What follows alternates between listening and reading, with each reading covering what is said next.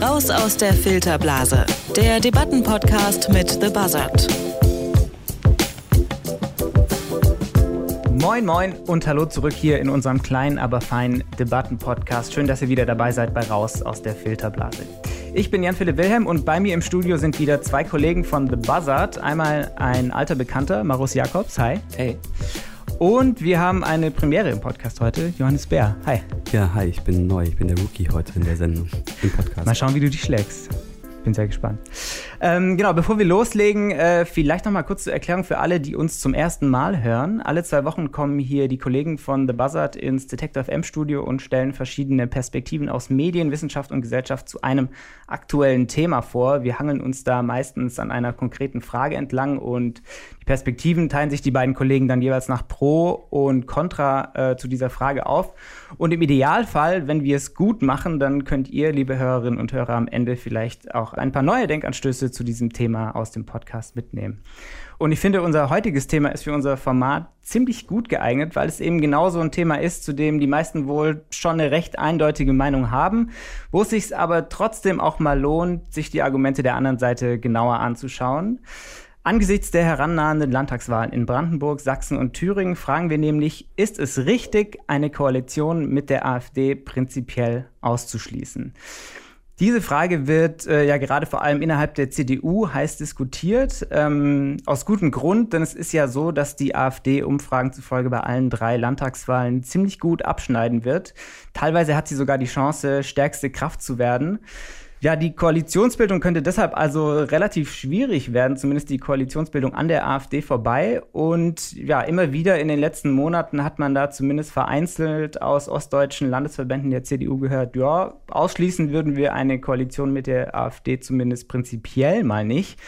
Auf der anderen Seite gibt es einen Parteitagsbeschluss der Bundes-CDU, der sagt ziemlich eindeutig keine Zusammenarbeit mit der AfD.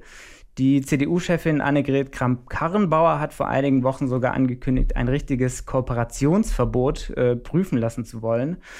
Und äh, diese Meldung kam Anfang der Woche rein. 45 der 60 Direktkandidaten der CDU in Sachsen haben gesagt, eine Koalition mit der AfD, das machen wir nicht.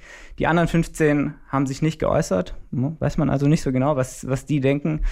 Ähm, genau, aber ob das also der richtige Weg ist, also eine Koalition mit der AfD von vornherein auszuschließen, mit der AfD umzugehen, das beleuchten wir heute mal aus unterschiedlichen Blickwinkeln. Einmal fragen wir so, ja, rein taktisch, also wenn wir uns mal in die CDU-Wahlkämpfer reinversetzen, macht es Sinn, eine Koalitionsmöglichkeit von vornherein auszuschließen? Dann diskutieren wir, was so eine Koalition von CDU und AfD politisch eigentlich konkret bedeuten würde. Und zuletzt stellen wir dann die Frage nach der Demokratie. Also ist es demokratisch richtig, äh, falsch, ist es geboten oder vielleicht sogar gefährlich, die Zusammenarbeit mit einer Partei äh, wie der AfD zu verweigern? Aber los geht's wie immer hier im Podcast mit den einminütigen Eingangsstatements. Johannes, du legst los. Ist es richtig, eine Koalition mit der AfD prinzipiell auszuschließen? Deine Position. Einerseits, eine Kirchenfrage in Deutschland hieß lange, soll man mit Rechten reden? Diese Frage hat sich nach den jüngsten Wahlergebnissen der AfD verschoben und lautet nun, soll und darf man sich auf ein politisches Bündnis mit Rechten einlassen? Viele Stimmen meinen, dass eine Koalition mit der AfD grundsätzlich ausgeschlossen werden muss. Eine Regierungsbeteiligung würde der AfD noch mehr Auftrieb verschaffen, anstatt sie zu entzaubern. Sie hätte dann die Macht, andere zu verfolgen und auszugrenzen.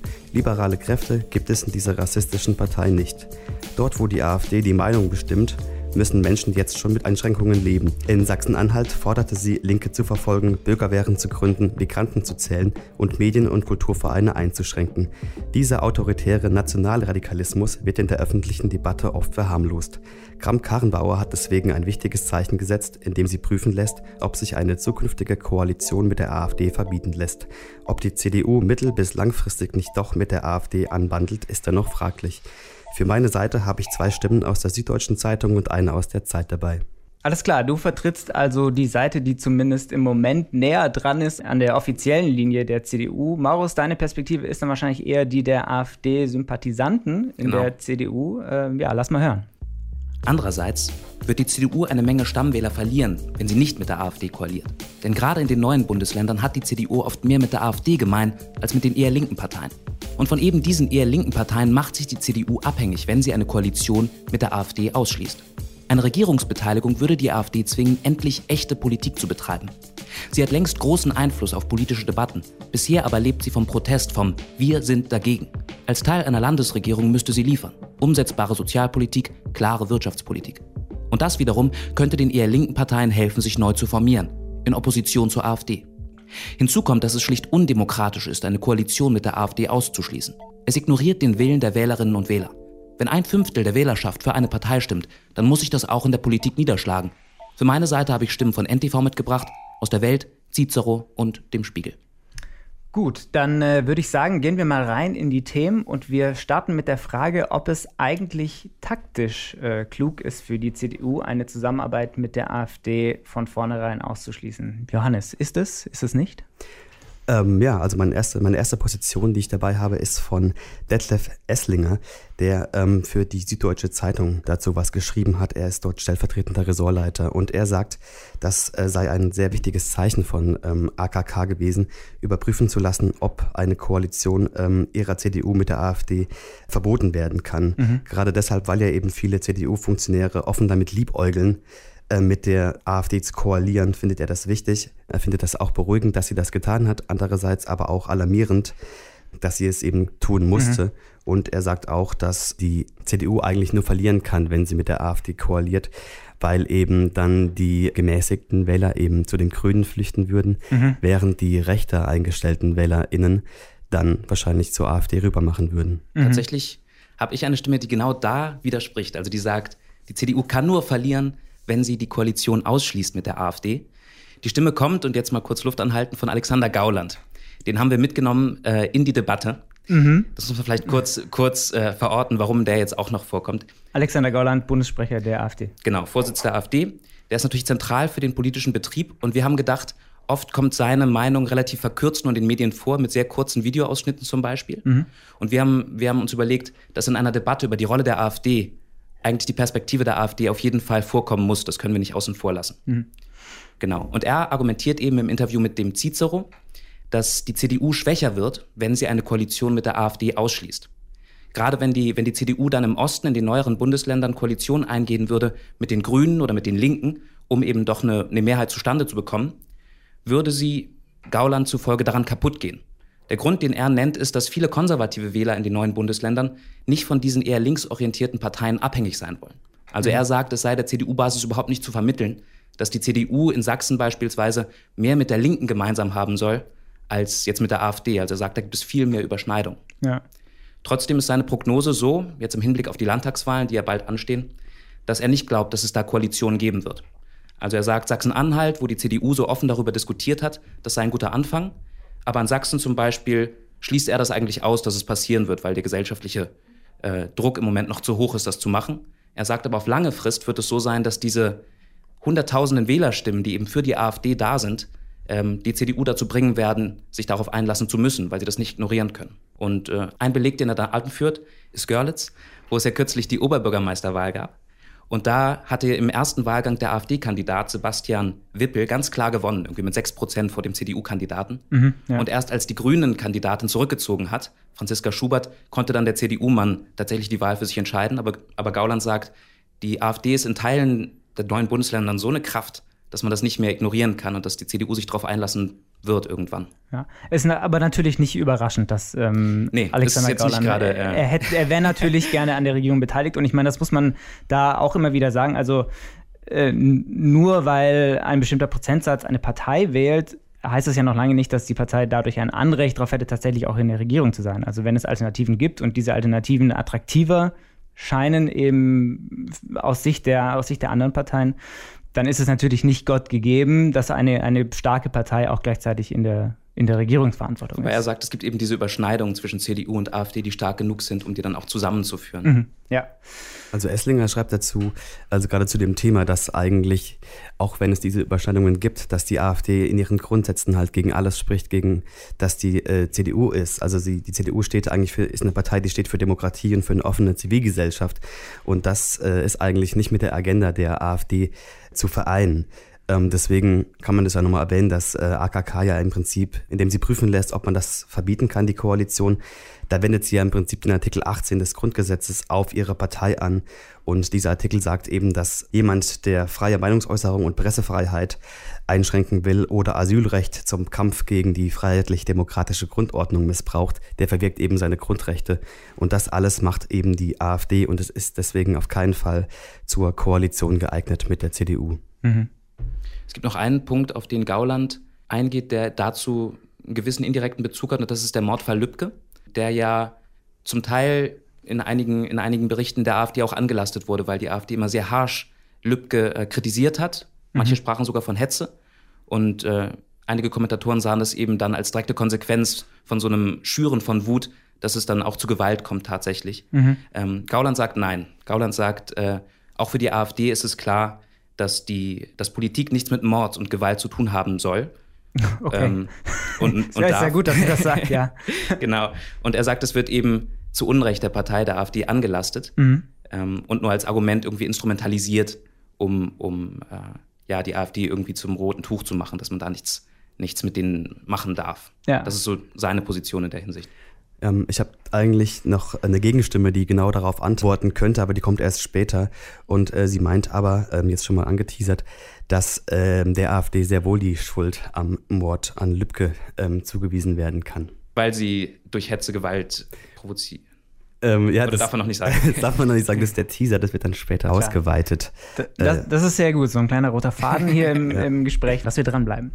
Also wenn wir, also wenn wir dieses Thema jetzt rein aus wahltaktischen Gründen anschauen, ne, es gibt die eine Seite, die sagt, die Überschneidungen zwischen CDU und AfD sind so groß, dass die CDU da eigentlich nicht dran vorbeikommt, mit der AfD zu koalieren. Zumindest liegt es viel, viel näher, als etwa mit den Grünen oder ähm, mit den Linken oder der SPD zu koalieren.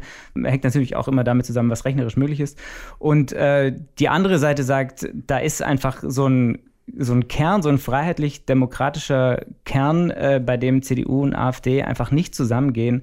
Und ja, so eine Koalition oder überhaupt die Möglichkeit einer Koalition zwischen CDU und AfD würde einfach dazu führen, dass da die Wähler reihenweise dann mhm. von der CDU abspringen und das Original wählen, wie es ja äh, häufig so ist. Dann würde ich sagen, drehen wir den Spieß mal um und machen ein kleines Gedankenexperiment. Also die Landtagswahlen sind vorbei und äh, die Abgeordneten der CDU in mindestens einem der Bundesländer, wo jetzt äh, Landtagswahlen stattfinden, entscheiden sich für eine Koalition mit der AfD. Ja, und die Frage ist dann, was wären da die Folgen? Wie würde sich das äh, politisch auswirken? Ja, da habe ich eine Stimme mitgebracht, die sagt, wenn die AfD mitregieren würde in einer Koalition, dann müsste sie endlich echte Politik liefern und das wäre tatsächlich etwas Wünschenswertes. Mhm. Die Stimme kommt vom Journalisten Thomas Schmoller, äh, ist publiziert in NTV. Und Schmoller macht etwas, was eigentlich sehr wenige politische Kommentatoren machen er argumentiert, dass es realpolitisch sinnvoll wäre. Also er nimmt da so einen ganz pragmatischen Ansatz, mhm. während viele andere Kommentatoren sehr grundsätzlich eben über die, die Bedeutung der Demokratie und der Freiheit ähm, schreiben, sagt Schmoller, ja, schauen wir uns mal an, ja, eigentlich ist es doch vielleicht ganz sinnvoll. Und er geht von der Frage aus, wäre es nicht ehrlicher, wenn die AfD mitregiert? Und seine These ist, dass sie sowieso schon so stark beeinflusst als, als Protestpartei, als Wir sind dagegen Partei, mhm. dass sie insgeheim schon im Grunde den gesamten Diskurs nach rechts verschoben hat sei es in der, in der Wortwahl, sei es in der Themensetzung, also zum Beispiel äh, dieser starke Fokus auf Flüchtlinge oder innere Sicherheit. Mhm. Und er sagt, wenn die AfD tatsächlich in der Regierung säße, dann müsste sie konkrete Vorschläge machen, zum Beispiel in der Sozialpolitik, in der Wirtschaftspolitik, weil er sagt, bisher gibt es da eigentlich nichts, was die vorweisen können. Die beschränken sich auf Talkshow-Skandale, mhm. auf äh, skandalöse äh, Facebook-Posts und so, so im Grunde laute Thesen. Ähm, aber dann müssten sie endlich mal liefern, wenn sie tatsächlich regieren würden. Und er sagt auch, dass die, die linkeren Parteien, also SPD, Grüne, Linke, ähm, sich dann zu diesen Vorschlägen von der AfD verhalten könnten. Also die könnten dann dazu in Opposition gehen, sich neu formieren, sich irgendwie restaurieren mhm. und wieder zur echten Alternative gegenüber der, der Alternative für Deutschland werden. Also sie könnten da wieder eine Form finden. Mhm. Also so ein bisschen, ähm, dass man die AfD nicht an ihren Worten misst, sondern an ihren Taten. Und Genau, das genau. kann man nur machen, wenn die AfD tatsächlich irgendwo mal Regierungsverantwortung Ja. hat. Also die zweite Stimme, die ich mitgebracht habe, die ist von Christian Bangel und der fragt sich in seinem Text für Zeit, ähm, wie denn diese echte Politik aussehen würde. Er ist freier Journalist und vor allem netzpolitisch gegen rechts unterwegs. Er hat den Anti-Rechtsextremismus-Blog Störungsmelder.org gegründet und das Portal Netz gegen Nazis mitentwickelt. Ähm, er sagt jetzt, ja, ähm, in der Zeit, dass man eigentlich schon genau weiß, was passiert, wenn die AfD an der Regierungsbildung beteiligt werden würde. Nämlich ein Wegrücken von Demokratie, Ausgrenzung, Diskriminierung und Rassismus. Ähm, das zeigt sich ja auch jetzt schon in den Gebieten, in denen die AfD bereits das Sagen hat. Dort schüchtert man bereits ein und verschiebt demokratische Grenzen. In Sachsen-Anhalt zum Beispiel. Also das sagen im Sinne von ähm, äh, im Prinzip die Mehrheit der Bevölkerung hinter sich oder eine Mehrheit in der Bevölkerung, ja. ja, genau. Also aber nicht in der Regierungsverantwortung, nur um das nochmal Ja, genau, ja. Und in Sachsen-Anhalt ähm, gibt es bereits Forderungen nach Migrantenzählungen, äh, Linke zu verfolgen, Opern und Theatern die Finanzspritzen zu streichen, solange sie nicht ihrem Bildungsauftrag im Sinne der AfD nachkommen. Also es bedeutet linke Inhalte oder äh, liberale Inhalte, wie man es nennen möchte, die sind da nicht gewünscht. Also tatsächlich denkt auch Schmoller über die Frage nach, wie so eine Politik aussehen könnte, die dann die AfD macht. Und er zieht einen historischen Vergleich. Also das ist ganz interessant. Er, er schaut sich die Situation an direkt nach der Wiedervereinigung.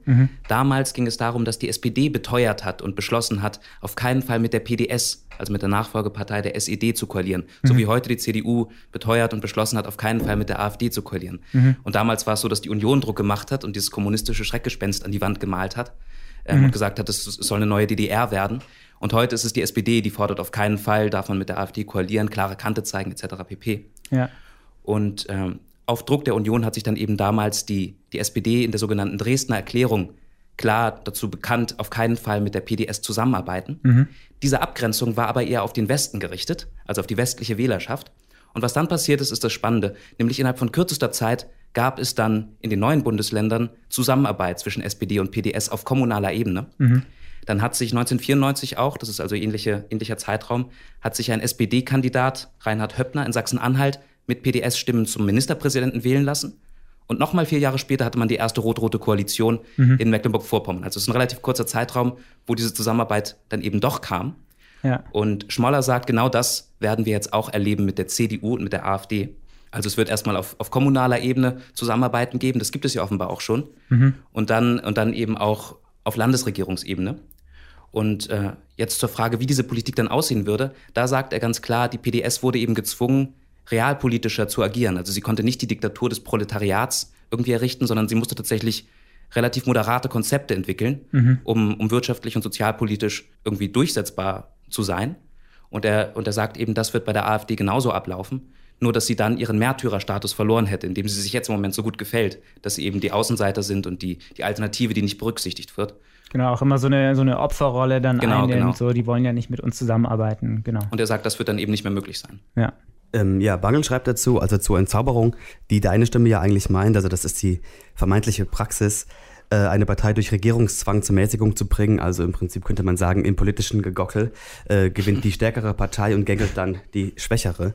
Und er meint aber, dass das äh, nie funktionieren wird. Besonders auch, weil es, man kann nicht darauf hoffen, dass die AfD sich blamieren wird, ähm, wenn sie ähm, an einer äh, eine Regierungsbildung beteiligt ist, weil sie das auch nicht getan hat, als sie in den Bundestag eingezogen ist. Äh, kritisch daran ist natürlich auch, dass die CDU als Partei nicht geschlossen gegen die Ideologie der AfD steht, da ja viele ostdeutsche Funktionäre vor allem ähm, tatsächlich öffentlich mit der AfD liebäugeln.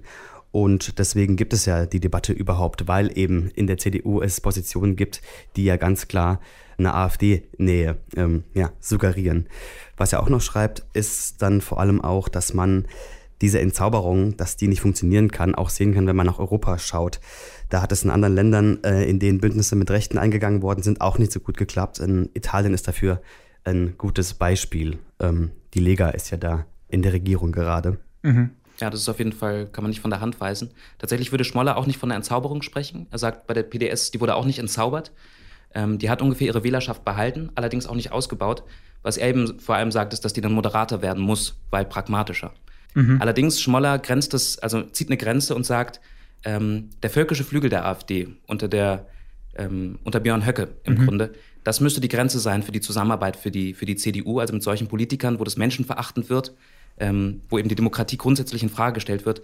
Das dürfte eigentlich nicht passieren. Mhm. Schwachstelle bei dieser Argumentation, das muss ich jetzt mal an der Stelle selbst sagen, er, er sagt nicht genau, wie das laufen soll, wenn man mit einer AfD, also wenn man mit einer ja. Partei koaliert, wie soll man einen Teil dieser Partei dann einfach außen vor lassen, wenn ja. die Einfluss haben? Wir wollen nur mit denen koalieren. nur mit den Guten oder Nur, nur mit den Guten und ja, das ist ja läuft wahrscheinlich nicht so oder mhm. läuft ziemlich sicher nicht. Also stellt so. sich auf jeden Fall die Frage, wie er sich das äh, gerade zum Beispiel in Thüringen, der, eben der Landesverband von ja. Björn Höcke. Ja. ja, ich würde das vielleicht äh, zum Abschluss nochmal klarer machen, äh, weil in meiner Position von Bangel gibt es eigentlich noch mal so einen sehr schönen Schlussappell. Der passt eigentlich jetzt ganz gut hier hin. Und zwar sagt er überall, selbst in den härtesten AfD-Gebieten, da gibt es Menschen anderer Religion oder Hautfarbe. Es gibt äh, zivilgesellschaftliche Engagements, Antifaschistinnen, Kulturschaffende, äh, die dem Rechtspopulismus etwas entgegenzusetzen versuchen. Und genau die sind ja die verletzlichsten in diesen Gebieten. Und ähm, wenn die AfD in der Regierung wäre, ähm, hätten die, wären die quasi einer konkreten Gefahr ausgesetzt. Also sie wären die ersten Ziele der, einer mhm. AfD-Regierung. Er schreibt auch ein paar Jahre ähm, Schwarz-Blau und der Traum vom homogenen, weißen, rechten Osten könnte ein ganzes Stück realer geworden sein. Mhm. Einfach auch, weil äh, die AfD ja dann auch bestimmen könnte, okay, also wer wird denn ähm, in die ganzen Funktionen, also wer wird Staatsanwalt, Polizeichefs, diese ganzen Positionen, die bestimmt werden müssen in so Koalitionsverhandlungen, die könnten ja dann auch durch die AfD bestimmt werden und das hätte weitreichende Konsequenzen für eben diese verlässlichen Menschen in den ähm, AfD-Gebieten, mhm. wenn man das so nennen will. Und im Prinzip sagt er dann auch, dass gerade deswegen eigentlich das Schicksal des Ostens in den Händen der CDU liegt, die jetzt entscheiden muss, ob sie eben ein Steigbügelhalter für die AfD sein will. Ja, also wir haben jetzt wieder äh, im Prinzip so eine, so eine zweigeteilte Argumentation. Die eine Seite sagt, wenn die AfD in der Regierungsbeteiligung wäre, dann wäre sie gezwungen, Moderator zu werden, müsste sie auch an ihren Taten, könnte sie an ihren Taten gemessen werden und nicht an mhm. ihren Worten. Ähm, und die andere Seite sagt, ja, im Prinzip, wenn wir ins Ausland schauen, haben wir diese Beispiele. Wir haben Österreich, wir haben Italien. So läuft es eben nicht. Es äh, ist dann doch häufig so, dass ähm, diese rechten Parteien auch innerhalb von der Regierung dann die Koalitionspartner so ein bisschen vor ja. sich hertreiben. Okay, dann ähm, haben wir jetzt also ja schon mal so ein bisschen diskutiert, was eben die Entscheidung für oder gegen eine Koalition mit der AfD sowohl wahltaktisch als auch politisch bedeuten würde. Aber es gibt ja noch eine viel grundlegendere Frage, also die Frage nach der Demokratie. Ähm, was genau es eben aus demokratischen Gesichtspunkten bedeutet, wenn man eine Zusammenarbeit mit der AfD ausschließt, beziehungsweise eben eine Koalition mit der AfD eingeht. Ähm, ja, meine dritte Position, die ich mitgebracht habe, ist von Wilhelm Heidmeier und er ähm, sagt, dass das natürlich grundlegende Änderungen für die Demokratie in Deutschland bedeuten würde. Er ist Soziologe und Erziehungswissenschaftler, war Direktor des Instituts der interdisziplinären Konflikt- und Gewaltforschung der Uni Bielefeld und forscht seit den 80ern zu Rechtsextremismus bei Jugendlichen. Mhm. Äh, für die Süddeutsche hat er argumentiert, äh, warum eben die AfD eine Gefahr für die Demokratie darstellen könnte. Und dazu hat er erstmal ähm, versucht, die AfD irgendwie politisch zu greifen und ihr so ein Label zu verpassen. Und dazu ähm, hat er den Begriff autoritären Nationalradikalismus eingeführt. Und, mhm. ähm, und das meint also Rechtspopulisten, da stellt er sich so ein bisschen dagegen, dass man die AfD als bloße Rechtspopulisten darstellt, weil er findet, das würde das eigentlich verharmlosen oder verniedlichen sogar. Mhm. Und eben Rechtspopulisten wollen durch Provokation öffentliche Erregung erzeugen und so gesellschaftliche Diskurse bestimmen und auch Grenzen verschieben. Und äh, Neonazis und Rechtsradikale zum Beispiel, die bedienen sich eben physischer äh, Gewalt oder Gewaltandrohung. Und ähm, er sieht eigentlich die AfD genau dazwischen also zwischen Rechtspopulismus und Rechtsradikalismus. Ähm, und sie ist als Partei zwar abgegrenzt von rechtsextremer Gewalt, aber dennoch immer durchlässig für sie. Und ähm, ihnen gelingt dadurch ähm, nach Heidmeier einfach die Normalisierung autoritärer, nationalistischer und menschenfeindlicher Haltungen. Und dadurch speisen sie so ein bisschen äh, eine Gewalt in die Gesellschaft, die so vorher noch nicht da gewesen ist und zielt damit auf Institutionen und damit auf die Substanz der offenen Gesellschaft und somit auch auf die Substanz der liberalen Demokratie. Mhm. Also in dieser Sicht wäre sozusagen die demokratische Entscheidung nicht zusammenzuarbeiten mit der AfD. Weil die genau. Partei im Kern undemokratisch ist. Weil genau. sie eben, ja, eben nicht demokratisch ist, sondern ja, also autoritär. Ja. Ich habe tatsächlich eine Stimme dabei, die gesagt, äh, genau das Gegenteil ist undemokratisch. Äh, Hätte das sie, gedacht. die dreht das Argument um. Äh, sie kommt von einem Journalisten, den die meisten wahrscheinlich zumindest vom Namen her kennen Jakob Augstein, mhm. der Kolumnist beim Spiegel. Und, äh, der als äh, nicht gerade als AfD-Sympathisant bekannt ist, muss man, glaube ich, äh, Genau, sagen. aber schon für seine steilen Thesen auf jeden Fall regelmäßig äh, viel diskutiert wird. Ja. Ähm, genau, und der sagt eben, bei dieser Debatte um die AfD geht es ja häufig wirklich um die Sorge um die Demokratie. Und äh, zum Beispiel die, die Grünen sehen eine AfD-Regierung als grundsätzliche Gefahr für die Demokratie an. Und er sagt, die eigentliche, die eigentliche, ähm, das eigentlich Undemokratische ist, den Wählerwillen zu ignorieren. Also wenn man so eine große Unterstützung für eine Partei hat, dann kann man das nicht einfach nur einfach wegschieben. Also die Parteien, die bisherigen äh, nicht-AfD-Parteien, versuchen diesen Rechtsruck, den man in der Gesellschaft hat, aufzuhalten. Und gerade die eher linken Parteien zerreiben sich dabei Augstein zufolge. Mhm. Also man hat äh, die Linken, die Partei im, im, im, Flügelstreit, ob man, wie man mit dem Asylrecht zum Beispiel umgehen soll, äh, soll man alle aufnehmen oder nicht alle. Wagenknecht hatte damals ja so eine Art Streit losgetreten vor einem Jahr. Mhm. Die SPD hat überhaupt kein Profil mehr. Ähm, die Grünen präsentieren sich jetzt als Partei der inneren Sicherheit, Jakob Augstein zufolge, ähm, was eigentlich auch nicht deren Kern ist. Und er sagt, ehrlicher wäre es, wenn die AfD mitregiert und die linkeren Parteien sich dann wieder zu ihren eigentlichen Grundsätzen bekennen könnten, anstatt sich dem, dem Rechtsruck in der Gesellschaft anzupassen. Mhm, also sagt, mhm. das wäre eigentlich die, die ehrliche und logische Konsequenz aus den Wahlergebnissen. Und diesen Trend nach rechts, den belegt er noch kurz mit den aktuellen Umfragen. Man hat eben die CDU bei so circa 27 Prozent, die AfD immer bei so 20 Prozent, zumindest in den neuen Bundesländern. Zum Teil gleich auf mit der CDU in Sachsen mit 26 Prozent. Und dann gibt es das Populismusbarometer der Bertelsmann, der Bertelsmann Stiftung. Und da sieht man auch einen kontinuierlichen Anstieg im Populismus. Also im Vergleich zu 2017 hat man 2018 vier Prozent mehr Menschen ähm, mit populistischen Einstellungen. Das ist inzwischen knapp ein Drittel der Bevölkerung. Mhm. Kurz, was meint populistische Einstellung? Das meint im Wesentlichen drei Dinge. Eine Vorstellung von dem wahren Volk und der herrschenden Elite mhm. und dann Anti-Establishment und antipluralistische Sicht auf, auf aktuelle Geschehnisse. Mhm. Und äh, dieser Blick, davon profitiert dieser Studie zufolge vor allem die AfD. Und äh, Augstein sagt eben, dass das, dass das bedeutet, dass man im Grunde das auch abbilden müsste in der Politik, dass es, äh, dass es diese Unterstützung gibt für diese Partei. Das kann man nicht einfach so wegschieben. Ja. Wobei man da natürlich dann wieder einwenden kann, äh, was ich vorhin schon mal gesagt habe, also nur weil eine Partei gewählt wird und nur weil sie in einem Landtag, in einem Bundestag sitzt, hat sie dadurch noch nicht per se ein Anrecht darauf, auch tatsächlich an der Regierung beteiligt zu sein.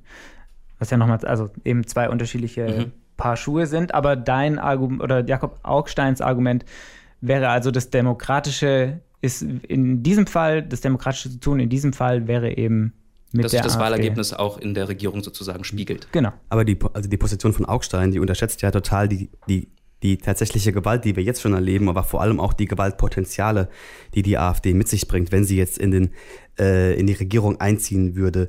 Äh, Gerade so Begriffe wie Umvolken oder messerstechende Invasoren, ja, die die die durch die AfD etabliert wurden, erzeugen ja Realitäten, die es vorher nicht gab und dadurch eben auch die Gewalt, die es vorher nicht gegeben hat. Dadurch entstehen halt Legitimationen für Diskriminierung und Gewalt, die eben ähm, speziell durch die AfD ja, in die Gesellschaft sickern. Und das ist ja hochproblematisch. Und ähm, auch wenn es halt Wählerwille ist, muss man sich ja fragen, ob sowas äh, undemokratisches, also ist es ja in, in jedem Falle, ähm, oder sogar antidemokratisch, dass das irgendwie diese neue, diese neue Qualität von Gewalt in der Gesellschaft bringt, ob man das überhaupt wählbar machen darf. Also ist das überhaupt noch demokratisch? Also fällt das in, in eine demokratische Staatsform, so etwas überhaupt wählbar zu machen, ja? Und da komme ich jetzt auch nochmal zu Lübcke. Ich habe das ja schon angeteasert in, dem, in, dem, in, dem, in den in ersten Stimmen, die wir hatten, ähm, dass eben ja Gauland meinte, dass man der AfD nicht, die AfD nicht belangen kann dafür, dass sie eben am Mord von Lübcke schuld sei durch die Hetze, ja, die vorangegangene durch die AfD. Und was Heidmar jetzt meint, dass die AfD sehr wohl, also durch diese Gewaltsehung in der Gesellschaft sehr wohl dafür belangt werden kann äh, oder dafür äh, zur Verantwortung gezogen werden kann an dem Mord an Lübcke, weil sie eben so agieren, durch die Grenzverschiebung, durch die Hetze, die sie, die sie tun und eben dadurch diese Legitimierung von Gewalt äh, und Diskriminierung eben mhm. vorantreiben. Und genau das ist das, was sie tun. Und daran sieht man eigentlich, dass da es eine Verschiebung gab und dass die AfD eigentlich eine autoritäre, nationale, radikalistische Partei ist, wie Heidmeier ähm, sagen würde. Ja, Augstein in seiner Argumentation sieht eben dieses per se undemokratische, was Heidmeier so stark sieht, an der AfD nicht oder zumindest benennt er es nicht. Und er endet seine Argumentation mit dem Satz, vielleicht muss es schlimmer werden, bevor es besser wird. Das ist natürlich äh, eine, eine schon problematische Formulierung, aber das ist die Argumentation, die dahinter steht. Mhm. Erstmal jetzt diese Demokratie auch abbilden in der Regierung. Mhm. Okay, damit wären wir ähm, einigermaßen durch mit den Themen, die wir ähm, besprechen wollten. Jetzt nochmal an euch beide die Frage, was ihr in der Beschäftigung mit diesen Argumenten, mit diesen beiden Seiten mitgenommen habt. War da jetzt irgendwie was dabei, wo ihr gesagt habt, da ist vielleicht doch, ja, gibt es Potenzial irgendwie, dass da die zwei Seiten zusammenkommen? Oder ist das jetzt, haben wir diesmal wirklich so eine Debatte, wo wir, wo wir im Prinzip eine, eine Pro-Seite, eine Kontraseite haben und es gibt eigentlich keinen so richtigen Mittelweg? Wo die beiden Seiten zusammenkommen, oft, also die Kommentatoren, ist, dass viele davon ausgehen, dass es zur Koalition kommt. Mhm, mh. Mittelfristig zumindest. Also jetzt nicht bei der nächsten Landtagswahl, das glauben eigentlich, glaubt fast niemand, soweit ich das gelesen habe. Mhm. Aber, aber mittelfristig wird es immer mehr zur Annäherung kommen zwischen AfD und ja. CDU, glauben, glauben viele Kommentatoren. Das hat mich persönlich, äh, das habe ich nicht gewusst, dass alle davon ausgehen, dass es passiert. Ja. Ähm, genau, aber da ist tatsächlich dann der, der, die Schnittmenge. Ja, auch also viele, also meine drei Texte, ähm, die beschäftigen sich auch gar nicht so sehr äh, damit, ähm, ob man diese Koalition ausschließen muss. Also das ist von vornherein eigentlich klar, man muss es ein bisschen heraus zwischen den Zeilen lesen. Die ähm, sind eigentlich sehr alarmierend und sagen immer, ja, also was ist denn eigentlich die AfD? Und, und die sehen eigentlich, also der eine Text von, ähm, von Bahlen, glaube ich, der heißt Wie lange noch CDU? Also hat er einen sehr pragma äh, programmatischen Titel. Mhm. Er sieht eigentlich auch die, die AfD mittel- bis langfristig schon mitregieren das Thema äh, geht gar nicht so sehr, ob man das jetzt um, diese, um den Ausschluss der Koalition, sondern sie sehen die AfD eigentlich im Bundestag und sind sehr alarmiert und sagen, ja, wir sind eigentlich ganz besorgt, äh, ähm, dass das passiert, ja. Und dass sie eben undemokratisch und so weiter sind. Also eigentlich ist da, glaube ich, eine, konnte ich da eine sehr äh, große Sorge rauslesen aus meinen Positionen. Mhm. Das heißt also, ähm, im Prinzip geht es jetzt nicht darum, zu, das hypothetisch zu diskutieren. Also Im Moment ist es noch hypothetisch, aber vielmehr um jetzt die Frage nach dem soll man, soll man nicht, muss man einfach diskutieren, was es langfristig bedeutet, wenn äh, die AfD, und so sieht es aus, sich eben festsetzt in den, in, im Bundestag, im Landtag ähm, und wie man damit zukünftig bei Regierungsbildungen umgehen wird. Genau. Da kommt man nicht dran ja. vorbei. Und ähm, ja, wer von euch, liebe Hörerinnen und Hörer, noch mehr ähm, zu dieser Debatte wissen will, äh, es gibt natürlich wie immer alles zum Nachlesen auf thebuzzard.org, also sowohl die Zusammenfassung äh, zu diesen Artikeln als auch dann immer die Links ähm, zu den Artikeln, über die wir hier gesprochen haben.